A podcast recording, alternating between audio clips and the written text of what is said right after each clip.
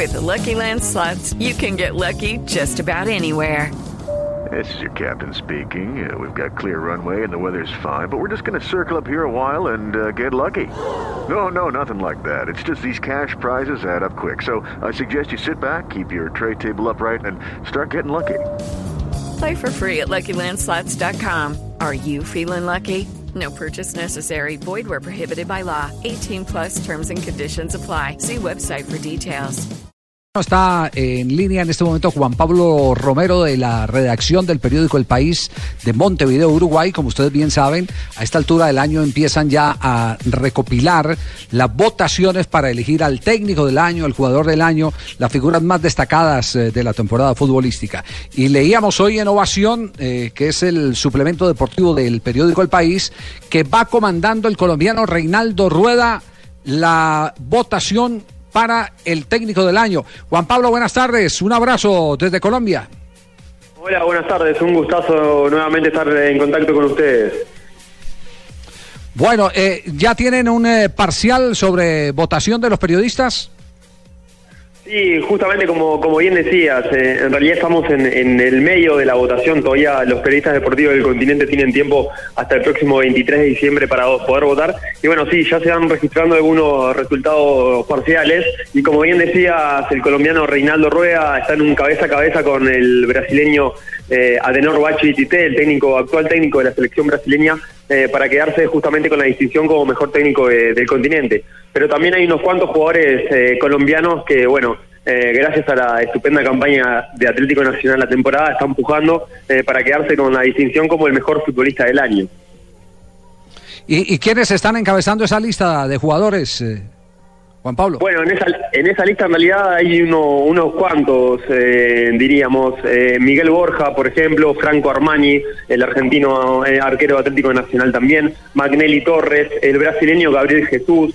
en esa lista digamos que hay unos cinco o seis futbolistas que están, digamos, haciendo que la, encuesta sea muy atractiva y muy pareja, a diferencia de, de bueno de, de, otros años donde quizás no era tanta la paridad, sino que eh, había mayor diferencia entre los primeros eh, y los que venían un poco por detrás.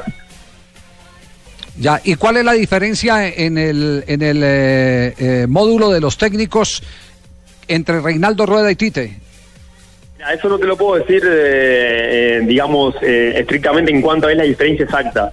lo que sí te puedo adelantar es que, bueno, que viene siendo muy pareja, que es eh, bueno, a esta altura un mano a mano entre ellos dos, eh, a pesar de que, bueno, otros técnicos como Marcelo Gallardo de, River Plate, como Oscar Tavares de Uruguay, como Juan Antonio Pizzi de la selección chilena, como Gustavo Quintero de la selección ecuatoriana, eh, también, bueno, están siendo votados.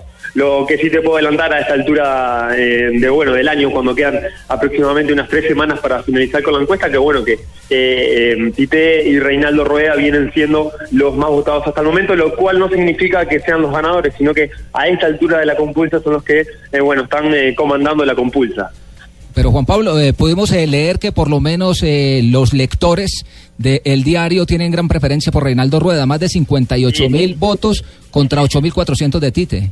Eso sin duda, sin duda eh, son encuestas independientes. Por un lado está la de los periodistas deportivos que, eh, como hablamos anteriormente, elige al mejor técnico y al mejor jugador, además de elegir al, equipo ideal del continente. Y por otro lado, este año, en el 2016, incorporamos la encuesta de los lectores, eh, donde efectivamente ahí sí la diferencia de Reinaldo Rueda es eh, bueno, es muy grande con respecto a los que vienen por detrás, con una diferencia enorme, como bien decías, en cuanto a, bueno, a, la diferencia de votos.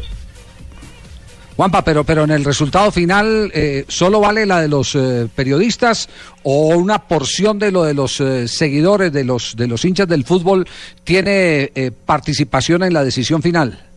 No, son encuestas independientes. En la, una no tiene que ver con la otra. Como todos los años, la que va a determinar el ganador va a ser la de los periodistas, pero bueno, este año queremos incorporar eh, justamente la, opinión eh, de los lectores y en ese sentido también va a tener una distinción, bueno, cuál eh, sea el ganador en cuanto a la opinión de los lectores de ovación.